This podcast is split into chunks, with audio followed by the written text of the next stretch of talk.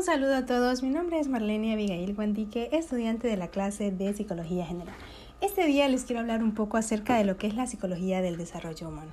Podemos definir a la psicología del desarrollo como algo que se enfoca en el estudio del desarrollo de las personas, en los diversos cambios y etapas que cruzan los seres humanos a lo largo de su vida. Se destacan tres principales aspectos, que son el aspecto físico, el cognitivo y el psicosocial. Con aspecto físico nos referimos al crecimiento del cuerpo, del cerebro, el desarrollo de las capacidades sensoriales y habilidades motrices. Con el aspecto cognitivo nos referimos a aquellos procesos psicológicos como ser el aprendizaje, la memoria, el razonamiento, el lenguaje y nuestra creatividad. Y por último, el aspecto psicosocial es el que se encarga de las emociones, la perspectiva del individuo y las relaciones sociales en cuanto a su entorno.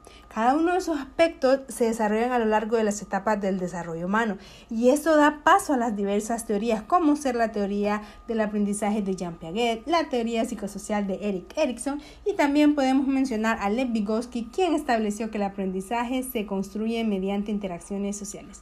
Cada una de las teorías aportan conocimientos sobre el desarrollo y enriquecen la comprensión del fenómeno del desarrollo humano.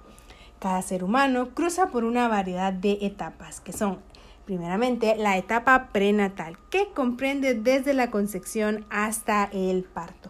Luego la infancia, que esta etapa se caracteriza por el aprendizaje de habilidades psicomotoras, ya sea caminar, el lenguaje o la interacción con el entorno físico.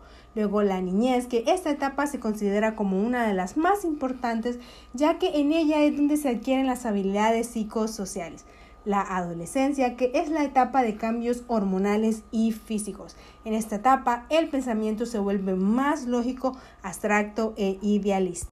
La siguiente es la etapa de la juventud. En esta etapa el individuo muestra una visión más clara de sí mismo y lo que desea para su futuro.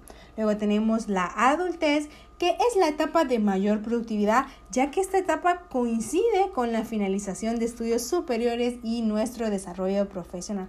Y por último tenemos la etapa de la vejez. Durante este periodo la persona reflexiona sobre su vida, se adapta a los cambios físicos, a los cambios sociales y a la jubilación.